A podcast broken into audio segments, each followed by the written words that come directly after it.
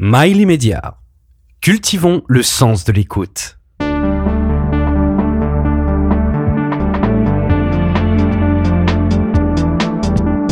Pourquoi Une émission présentée par Frédéric Tadei? Guy Savoie, euh, vous publiez le, le, geste et la manière au Cherche Midi. Euh, c'est la crise du Covid euh, particulièrement douloureuse pour les restaurateurs qui vous de, donnait envie d'écrire ce livre? Oui, le premier objet, c'était vraiment revenir sur le Covid. Et le temps, le temps passant, le Covid s'éloignant, en fait, euh, j'ai décidé un peu de déborder, de ne pas faire que sur le Covid, parce que ça sert à rien de ressasser les, les mauvais moments. Donc il fallait vite faire un petit, enfin, une espèce de, de petit retour vers le passé, mais, mais vite déborder plutôt sur la passion de, de ce métier, la passion qui m'anime pour faire ce métier, et, et je dirais tout ce qui tout ce qui fait la singularité de ce métier, parce qu'on est en permanence dans le concret, concret des produits qui arrivent le matin, le concret des équipes qui sont là pour les travailler, le concret de la transformation à l'heure du déjeuner ou du dîner, et puis juste derrière la cloison, le concret de la dégustation. Tout ça sur le même lieu, pratiquement dans le même temps. Donc tout ça, je voulais le, ben, je voulais un peu l'écrire, le décrire, et surtout dire pourquoi, dans un monde de plus en plus virtuel, on peut avoir des sensations extraordinaires en étant dans l'instantané et dans le concret. Et tout ça, c'est tout ce qu'il peut y avoir de positif dans votre métier. Dieu sait si on en parle très très souvent. Les cuisiniers, vous êtes devenus à la fois des, des stars, euh, des, des, héros. Euh. Il y a aussi quelque chose de foncièrement douloureux, qui peut être brutal aussi euh, dans votre vie. Et j'ai l'impression que le Covid, ça vous l'a rappelé. C'est-à-dire que du jour au lendemain, tout à coup, le 14 mars 2020, le Premier ministre, Édouard Philippe, annonce la fermeture des restaurants le soir même à minuit. Ça n'était jamais arrivé euh, dans l'histoire. Et, et j'imagine ce qu'a dû être votre, votre consternation ce, à ce moment-là. Non, et c'est d'une brutalité extrême. Je me souviens avoir eu la gorge serrée lorsque je l'ai annoncé au premier convive qui était là, qui bien sûr n'était pas au courant. Hein. On était un samedi soir. Euh, et moi, je, je vraiment, je, c'était un coup de massue sur la tête parce que la, brutalité de la date de fermeture était amplifiée par justement euh, aucune date de réouverture. Donc, enfin, qu'allait-il se passer? J'en sais rien. On était euh, encore nous à Paris samedi soir, les, les chambres froides étaient vides. Mais j'imagine, euh, enfin, en province, après, j'imagine pas, on en a parlé avec certains confrères de province, hein, euh, le samedi, ils ont encore le dimanche à faire, ils ont tout, ils ont, euh, enfin, tous les produits sont là, ça, c'est une, est-ce qu'on était comme ça dans, dans une urgence telle pour prendre, pour prendre ce type de décision, quoi? C'est une grande brutalité. Moi, je, de honte à dire que le lundi matin, j'ai craqué. Heureusement que j'avais les deux collaboratrices du bureau qui m'ont qui m'ont remonté le moral parce que moi j'avais j'ai d'emblée imaginé que bah, que tout était foutu quoi.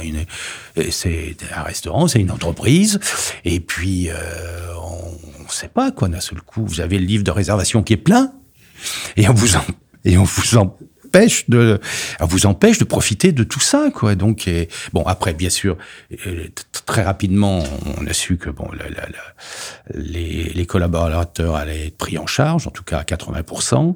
Et puis après, quelques temps après, on a bon que les frais fixes aussi allaient être pris en charge. Donc, mais oui, mais enfin, on nous sommes pas des professions qui évoluons dans dans, dans l'assistanat quoi. On est hein, moi je, je, suis autonome indépendant euh, on n'a pas l'habitude des subventions. Je bosse voilà et, bon mon bilan est depuis quelques décennies est positif. D'ailleurs s'il l'était pas j'existerais plus. Et puis voilà mais et puis qu'on est là et puis surtout je me suis rendu compte qu'en fait que c'était que c'était même pas une profession même pas une passion que c'était une addiction quoi l'addiction de de ne pas d'être mise à l'écart d'une d'une activité dans laquelle au quotidien j'ai une succession de sensations extraordinaires. Ce que je viens de vous raconter, les produits qui arrivent le matin, c'est magique. Il y a peu de pays sur la planète qui ont cette diversité, cette profusion, cette qualité de produits au quotidien. Après, cette euh, capacité qu'on a à les, à les transformer et puis, et puis ce, j'ai dire, ce, ce kiff de voir les, de voir les réactions des convives lorsqu'ils passent un bon moment chez nous. C'est toute une, c'est un théâtre qui dure euh, ben 12 ou 15 heures par jour et euh, oui, et, je me suis aperçu de l'addiction. Donc j'avais pas vraiment la volonté de, de, mettre le mot retraite dans mon vocabulaire, mais après cette, euh, après ces deux épreuves, parce qu'il y a quand même eu deux fermetures, après ces deux épreuves, maintenant je suis convaincu que ce mot ne fait plus partie de mon vocabulaire, même si on est dans l'actualité. Vous êtes entré euh, en cuisine à 15 ans. Euh, 51 ans après, tout à coup, on vous force à en sortir. Et, et, et il va y avoir le confinement peu après. Paris va devenir très très silencieux. Vous en parlez euh, euh, dans votre livre. Chez, dans votre cuisine, il n'y a pas de musique. Euh, dans plus exactement dans la salle à manger, il n'y a pas de musique. Dans la cuisine, il n'y a pas de bruit. Il n'y a que des sons, dites-vous. Et, et, là, en plus, il y a le silence dans Paris. Et, et je me suis dit, ça a dû être incroyable. Ça a été incroyable pour beaucoup d'entre nous, mais pour vous particulièrement. Ah oui, alors moi je venais donc les premiers jours, bien sûr, je venais au restaurant, mais après, j'ai j'ai vite arrêté ce supplice parce que de voir euh, ce cette cuisine qui ressemblait à, un hall d'exposition en fait, et sans sans l'animation, euh, truc c'était donc c'était sans intérêt, ça ne pas et c'était pas bon, c'était pas bien de faire ça quoi, de venir voir si tout allait bien d'ailleurs bien sûr et bien sûr que tout va bien quand c'est fermé, qu'est-ce qui peut mal se passer quoi, c'est c'est un peu idiot ce, cette espèce de, de de masochisme qui me poussait vers la cuisine. Vous, vous avez eu peur? Oui, très peur, bien sûr. Oui, oui, très très peur que l'entreprise disparaisse. Vous savez, c'est euh, on a tous dans nos vies des épreuves. En, en 93, j'ai vécu un incendie dans, dans, dans mon restaurant de la rue Troyon. Et c'est vrai que lorsque j'ai eu le coup de téléphone à 6 heures du matin, on n'arrive pas à y croire, quoi. Donc, euh, et puis au fur et à mesure que vous avancez, vous arrivez à avenue de Wagram, vous voyez des camions de pompiers, vous dites, bon, ça se trouve, c'est vrai, quoi. Et après, je vois, oui, je vois que c'est vrai. Et là aussi, vous vous, vous dites, mais c'est pas possible, quoi. Et puis la première chose que sur, sur laquelle je tombe, c'est le livre de réservation, à la fois à moitié calciné et à moitié détrempé. Et je m'aperçois en ouvrant qu'il y a, bien sûr qu'il y a des noms je dis mais comment je vais faire? Comment, on va les avertir? Comment on va D'un seul coup, tout devient une montagne et puis vous dites on s'en sortira. On peut pas sortir de ça quoi, c'est pas possible. Et puis on s'aperçoit qu'on s'en sort parce que bon, parce que heureusement il y a des assurances, parce que heureusement il y a, y a les témoignages, heureusement il y a toutes les volontés qui se mettent en qui se mettent en marche pour vous aider. Parce que je m'aperçois que dans chaque épreuve vous n'êtes jamais seul. Mais euh, vous avez rouvert euh, le 17 juin, trois mois plus tard. Euh, mais en octobre, il y a eu le couvre-feu, puis un second confinement. Ça avait duré combien de temps avant que les choses redeviennent normales pour un restaurateur comme vous? Alors, lorsqu'on a rouvert après le deuxième confinement, qui a, duré sept mois, là aussi, c'était c'était encore plus long. Encore oui, encore plus, long. Le premier trois mois, deuxième sept mois. Le, alors moi j'essayais de tenir les les équipes, bon, on en avait fait un petit groupe euh, WhatsApp et à peu près tous les dix jours, je venais leur parler. Quoi. Pour essayer de leur dire que, voilà, il y aurait comprennent ça. Alors, il faut, faut, rappeler que vos équipes, c'est quand même du monde. Hein. Vous, c'est 48, 48 c'est 65 personnes. 48 salariés, plus les stagiaires. Avec les stagiaires et apprentis qui, sont, apprentis. qui sont nos étudiants à nous. Hein. Donc, euh, les étudiants normaux pouvaient avoir leurs cours sur des tablettes. Nous, le geste, enfin, le geste, c'est pour ça que je dis le geste, et la, manière, parce que le geste est important en cuisine. Si le geste n'est pas juste, on se salit, on se coupe, on se brûle. Donc si les gestes, vous ne les répétez pas, vous n'arrivez jamais à les maîtriser. Comme un pianiste. Voilà, c'est... D'ailleurs, on, on appelle ça le piano. D'ailleurs, notre ustensile principal dans la cuisine s'appelle le piano. Il y a aussi la batterie cuisine, mais bon, c'est les, euh, donc, euh, oui, tout ça, je disais, tous ces, tous ces gens qui sont en formation et qui voient leur, euh, leur année scolaire ben, amputée, quoi, parce qu'ils n'ont pas, le, ils n'ont, ils n'ont pas la possibilité. Alors moi, je les avais encouragés, lorsqu'on, comme je savais pas du tout combien de temps ça allait durer, de profiter, entre guillemets, de ce temps euh, libre pour faire des choses qu'ils rêvaient de faire. Certains sont allés euh, en, charcuterie parce qu'ils avaient envie de faire de la charcuterie, que les charcutiers étaient ouverts. D'autres sont allés chez des vignerons. Enfin, ils ont tous, d'autres se sont mis à apprendre une langue ou, le saxophone. Enfin, peu, importe. Je dis, mais faites surtout quelque chose et des choses que on n'a pas le temps de faire parce que on a tous des emplois du temps euh, surchargés, c'est normal. Dans nos métiers, on bosse, quoi. On bosse, on bosse du matin au soir et et c'est pas une tare de bosser d'ailleurs. Et, et, ça nous laisse quand même peu peu de temps libre pour les loisirs, à part à part les jours de congé. Donc un grand nombre, un, grand nombre d'entre eux ont, suivi ce, ce, ce, conseil, ont fait, ont fait des choses. Mais c'était maintenir l'équipe parce que après, je, j'imagine bien les dégâts que ça pouvait faire, quoi, avec des gens qui allaient, qui allaient forcément lâcher prise. Et heureusement, chez nous, personne n'a lâché prise. Et certains m'ont avoué, dès qu'on a rouvert, qu'ils avaient peur que ce soit moi qui lâche prise. Mais il Alors, faut dire... dit, vous connaissez pas la bête.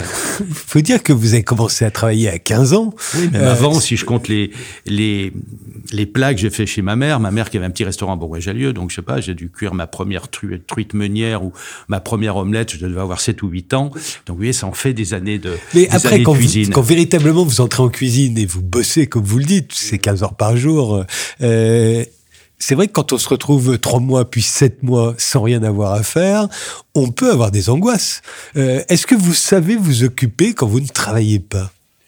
Je, Bien sûr, je sais m'occuper, mais euh, bon, j'ai participé à un projet à, à, la montagne dans les Alpes, donc j'avais la possibilité à peu près de passer une semaine à Paris puis une semaine vers ce projet. Et, et c'est vrai que bon que j'avais j'avais cette occupation un peu de. Et puis il y a, y, a, y a comment dire, euh, on en profite aussi peut-être pour ranger ses tiroirs, enfin pour dans la tête, voir, vous voulez oui dire oui bien sûr dans la tête, pour réfléchir bien sûr à des nouvelles euh, à des nouvelles recettes. On essaye de bon mais mais il nous manque ce, il nous manque ce toucher, quoi, ce concret. Moi, je sais aujourd'hui pourquoi j'ai choisi ce métier. Si j'ai choisi instinctivement à l'adolescence, aujourd'hui, je suis, je suis capable de, de, de dire que je l'ai choisi parce qu'on est en permanence dans le concret et l'instantané. Et parce que les mains sont occupées aussi. Les mains sont occupées, le cerveau, bien sûr, les jambes aussi, parce qu'il faut. Bon, euh, c'est un métier physique. Hein. Vous savez que moi, dans le, dans, le, dans le restaurant, je fais à peu près 10 000 pas par jour. Oui, vous êtes toujours debout. Toujours debout, voilà, donc, euh, donc 10 000 pas par jour. Alors, il y en a beaucoup qui sont dans le, sur de petites courtes distances et qui sont plus proches du piétinement que de la randonnée, hein, mais il y a, c'est, c'est, oui, c'est, phys, c'est physiquement prenant, c'est évident. On, on, a une, on vit une drôle d'époque, je trouve, pour les, pour les cuisiniers comme vous. Euh, la gastronomie fait de l'audience, aussi bien à la télévision que sur les réseaux sociaux. On n'arrête pas de poster des photos de, des, et dans le tourisme, des, des, des photos des plats qu'on mange. Mais la, la, gourmandise reste un péché. Euh, bien manger au restaurant est considéré comme un luxe inutile. Vous avez remarqué alors, ça Alors, est-ce qu'aller est qu'aller à l'opéra est un risque inutile? Est-ce qu'aller au théâtre est un risque inutile? Un luxe, un luxe. Un luxe, un luxe, un luxe inutile. Non, après, c'est l'importance que l'on accorde aux choses. Moi, je trouve que lorsqu'on a la chance de se réunir, quelle qu'en soit la raison, autour d'une table, ça reste quand même un moment unique et où les plaisirs sont multiples, justement. Mais justement, il y a un puritanisme qui... Oui, non, mais l'histoire de la gourmandise est un péché. Déjà, c'est pas la gourmandise, c'est la gloutonnerie hein, ou la goinfrerie. La gourmandise n'est pas n'est pas n'est pas un péché. Au contraire, c'est un art de vivre.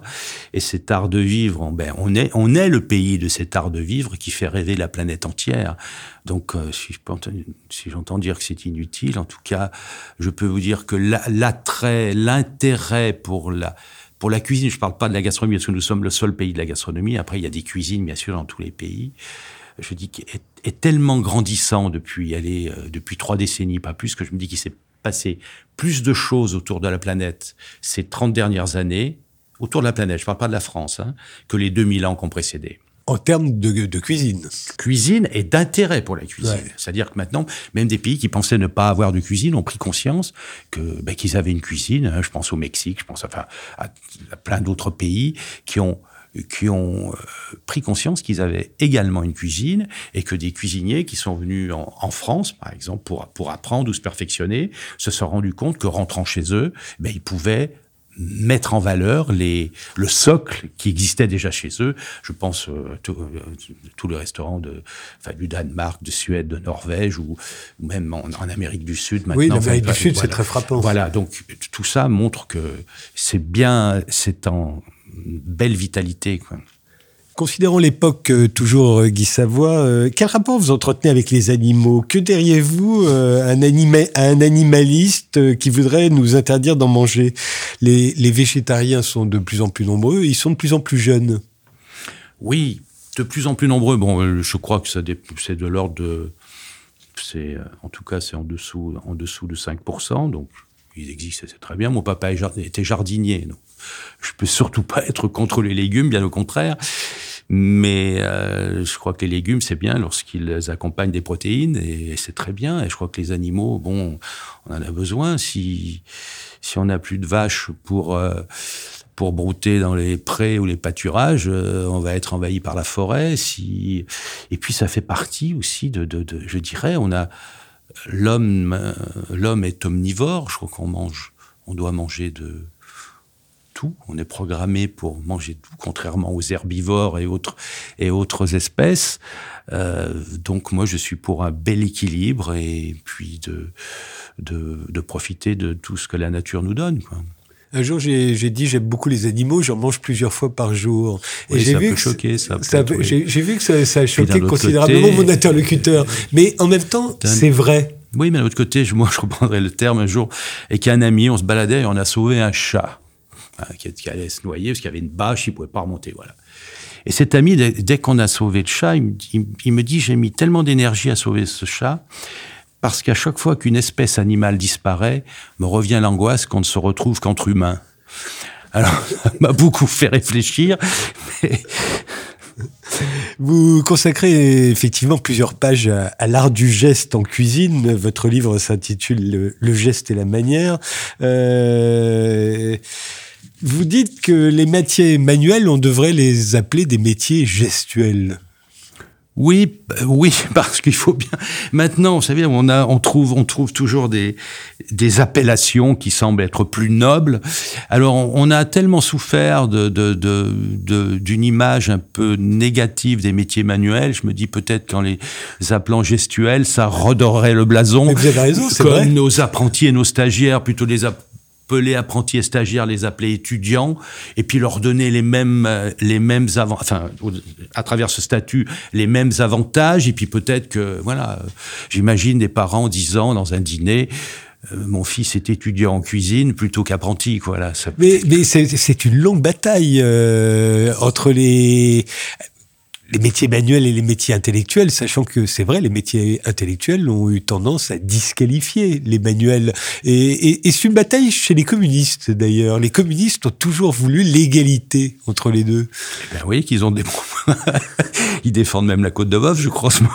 Oui, ces derniers temps. Les, les, instruments euh, de cuisine se sont quand même fortement modernisés. Euh. Absolument. Et, est-ce que ça modifié, vous, votre façon de travailler alors ça, simplifie. Euh, alors je sais pas si le mot modifie. Non, je crois que ce sont des simplificateurs hein, de, un mixeur, un, je sais pas, un batteur. Ben c'est un robot. oui, c'est plus simple que bien sûr. Euh, lorsque vous avez monté euh, deux ou trois sabaillons pendant le service à la main, vous vous dites bon, heureusement qu'il y a des, heureusement qu'il y a des appareils qui peuvent le faire, euh, qui, qui, peuvent le faire à notre place.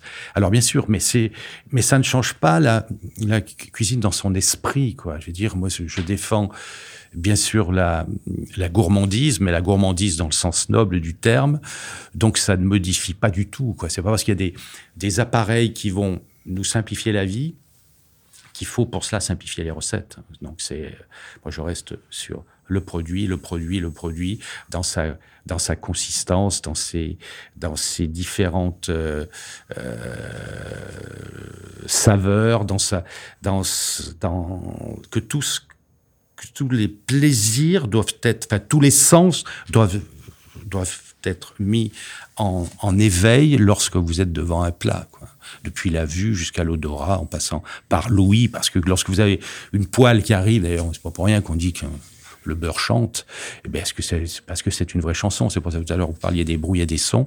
Dans la cuisine, je ne veux pas de bruit, mais les sons, les sons d'une cuisine sont magnifiques. Mais le son, c'est-à-dire que lorsque vous posez une casserole en cuivre sur le, sur le fourneau, si vous la tapez, ça fait du bruit, c'est pas beau. Si vous la posez délicatement, c'est un son mélodieux. Si, vous, si vous deveniez aveugle demain, vous sauriez exactement ce qui se passe dans votre cuisine? Rien Euh, qu'à l'écoute? Oui, à l'oreille, oui, on voit pas mal de choses. ouais. Enfin, on voit pas mal de choses. On entend pas mal de choses. Vous parlez du, du geste et de la manière. Le geste et la manière, c'est le titre de votre livre. Euh, c'est quoi la manière si ce n'est pas le geste? Mais la manière, c'est la justesse dans le geste. Si vous faites des gestes désordonnés, vous avez peu de chances de, d'avoir un résultat sur un plat. Alors que si vous avez la manière du geste, euh, bon, mais c'est la, la réalisation. Je crois qu'il y a une. C'est ce que je dis très souvent aux cuisiniers chez nous. euh, euh, je veux, euh, je, je voudrais que tous les cuisiniers deviennent des aristos, mais dans le sens, qu'à de dire très noble du terme. quoi Le raffinement. de raffinement, voilà. Mais c'est facile n'importe comment. Vous savez, un cuisinier qui n'a pas des gestes précis, et, je, et je- dirais des gestes, des beaux gestes. Moi, j'ai le souvenir de mes maîtres d'apprentissage, Jean et Pierre Troisgros, euh, lorsqu'ils assaisonnaient, euh, ne serait-ce qu'une une pièce de boeuf, on aurait pu prendre un, un microscope et on se serait aperçu que les grains de sel étaient parfaitement équidistants, tellement le geste était élégant et précis. Mais beau en plus, c'était beau. Il faut que le geste. Si le geste n'est pas beau, vous pouvez pas. Je sais pas. Il y a pas. Il peut pas y avoir d'esthétique dans le plat. À ce point-là. Ah oui, c'est ce qu'on appelle le, enfin, vulgairement chez nous le gougnafier. Bon, c'est des gestes désordonnés, donc c'est pas possible. C'est pas possible. Et pourtant, en dépit de tout ce que vous dites, euh, la beauté qu'il y a dans votre métier, y compris en salle d'ailleurs, hein, et, et qui est reconnue aujourd'hui, vous l'avez dit, depuis 30 ans, euh, partout dans le monde, on s'est mis à, à reconnaître à, à ce métier une, une splendeur, on pourrait dire. Euh, des milliers d'offres d'emploi restent insatisfaites en France dans la Alors- restauration, euh, qui reste, ça reste pour beaucoup un métier ingrat, Non. avec des Alors- horaires pénibles. euh, Donc là, j'aimerais rétablir un peu la, la vérité. Bon, déjà, les offres d'emploi, non, enfin, non pourvues, il y en a dans tous les métiers. Mon expert comptable, il n'arrive pas à trouver de collaborateurs. Alors nous, il se rajoute quelque, cho- quelque chose, un, bon, un phénomène qui est d'ailleurs qui est tout à l'honneur de nos, de nos métiers, c'est que hum, tous les collaborateurs de la restauration de l'hôtellerie sont sollicités partout sur la planète. Vous savez, si on rapatrie tous les cuisiniers, tous les maîtres d'hôtel, tous les directeurs de restaurants, d'hôtels français qui sont à l'étranger et qu'on les et qui qui viennent, qui reviennent tous à la mère patrie, je veux dire qu'on n'aura aucun problème de, on aura, aucun problème de collaborateurs dans le métier. On est, certainement le métier le plus, et d'ailleurs, et c'est bien pour la France, hein, où, où que vous alliez sur la planète, vous tombez toujours sur un serveur français, un maître d'hôtel français, un sommelier français ou un directeur d'hôtel français. Donc ça, c'est plutôt euh, ce qui prouve bien qu'on est leader dans ce secteur d'activité. Mais bon, moi, je suis pas, je suis pas plus inquiet que mon copain charpentier ou, ou, euh, ou expert comptable. hein. Pas plus. Vous savez qu'ils reviendront. Ils reviendront. Puis là, bon, déjà, il y en a, il y en a un certain nombre. Il y a peut-être aussi une interrogation parfois sur la manière de faire ces métiers aussi. hein. Je crois qu'il faut pas avoir peur de, de les faire évoluer. Ils avaient, ils, a- ils avaient pris beaucoup de retard. Aujourd'hui, ce retard est, est en majeure partie, dans la majorité des cas, euh, rattrapé, hein, je pense, sur un plan que conditions de travail. Donc, euh, non, non, je crois qu'il faut. euh, je pense qu'ils. Au contraire, je pense qu'ils. euh, ils interpellent, donc int- intéressent de plus en plus d'adolescents qui sont justement séduits par ce côté concret et instantané de nos métiers. Donc ça, c'est vraiment, ce sont vraiment des sensations au quotidien. Et je vois, moi, pour les stages, par exemple, de troisième, on a des, on a des jeunes, donc en 14 ans, bah, qui s'émerveillent. Oui, mais parce que de le faire avec vous, à votre niveau, ça, il y a- Oui, il y, a un panache extraordinaire. Oui, mais dans- Peut-être moins Euh, dans une un- gargote où on se file dans du un- client. Dans un petit bistrot aussi, parce que vous savez, le- ce, ce- ce métier, il y a tellement de, de, de, de manières différentes de le faire. Et euh, vous pouvez, moi je suis- j'étais avec mon frère dans la région de Bourgoin, là, lundi midi, on est allé dans un petit bistrot, euh, dans un tout petit village, et dire ce que, euh, ce que faisait le cuisinier. Et il avait un apprenti. Euh, je lui ai dit, j'espère que l'apprenti, euh,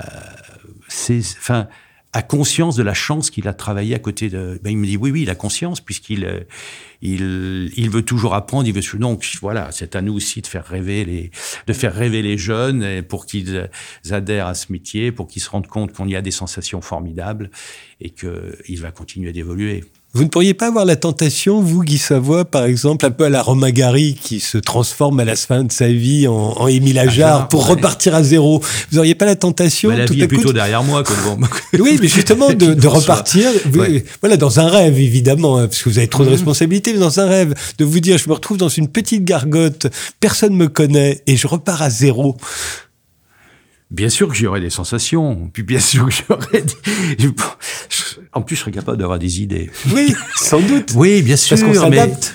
Bien sûr. Mais vous savez, moi, je suis autant à l'aise euh, euh, à faire une fondue au fromage que que j'ai mis des années à mettre au point dans un chalet d'alpage que voilà, qui est un plat très élaboré au 11 quai de Conti, bien sûr. Mais c'est ça la cuisine. Ou faire une. Un jour, j'avais fait avec l'ami Jean-Luc Petit-Renaud sur le bord d'un étang. On avait trouvé des pissenlits. Il y avait des œufs dans la voiture et puis. Euh, j'avais lavé- enfin, juste lavé les pissenlits dans le dans le dans l'étang et on avait fait un petit feu de bois avec une il y avait une cocotte en fonte hein, il avait tout ce qu'il fallait dans sa voiture et on a fait des pissenlits avec des œufs mais de manière comme ça mais tellement euh, je dirais euh, spontanée instantanée que oui voilà je, crois que le cuisinier doit être à l'aise dans toutes, euh, dans toutes les situations. À partir du moment où il a un peu de produit, un peu de feu, Justement, vous en avez connu une euh, situation euh, un peu inédite. Euh, Vous avez à la fois le, le restaurant euh, le meilleur du monde depuis six ans sur la liste et le guide Michelin vous a rétrogradé d'une étoile. Vous avez évidemment... Alors, si je voulais faire, si je voulais faire de l'humour, je dirais ça m'a enlevé une lourde angoisse, c'est celle de faire l'unanimité. Non, mais là, bon, c'est vrai que c'était un peu euh, passer le choc promotion, euh, commotion. c'est le cas de le dire. promotion, c'est vraiment pas le cas. Bon, euh, Si, c'est le cas en même temps parce que tout le monde a trouvé ça indigne, arbitraire, injuste. Oui, c'est pour ça. Donc, j'avais pris encore le parallèle avec le sport.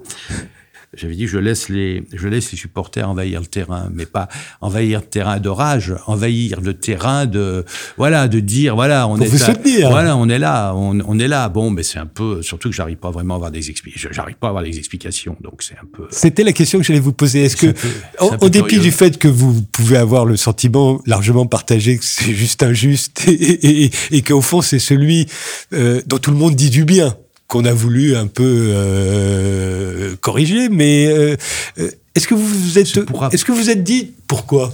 Est-ce que vous savez pourquoi? Bien évidemment, bon, je me, je, je me demande toujours pourquoi, parce que, en plus, je pense que l'année 2022, on, ben, on, on essaye avec les équipes de progresser toutes les années, et, et je considère qu'en 2022, on avait, on avait fait un je pense, d'habitude, on faisait un pas en avant. Là, j'avais imaginé qu'on avait fait un bond en avant. Donc, ben, ça se retrouve dans la fréquentation de la maison. Hein. C'était 2022 était la meilleure année. On était bon. Et euh, oui, bon, ben, on est dans, euh, ben, l'arbitraire. Savez, moi, j'ai- j'ai fait une deuxième école qui était l'école de rugby. Le premier jour, on, on nous avait dit la météo et l'arbitre font partie du jeu. À part que le rugby a évolué, maintenant il y a la vidéo. On s'arrête là.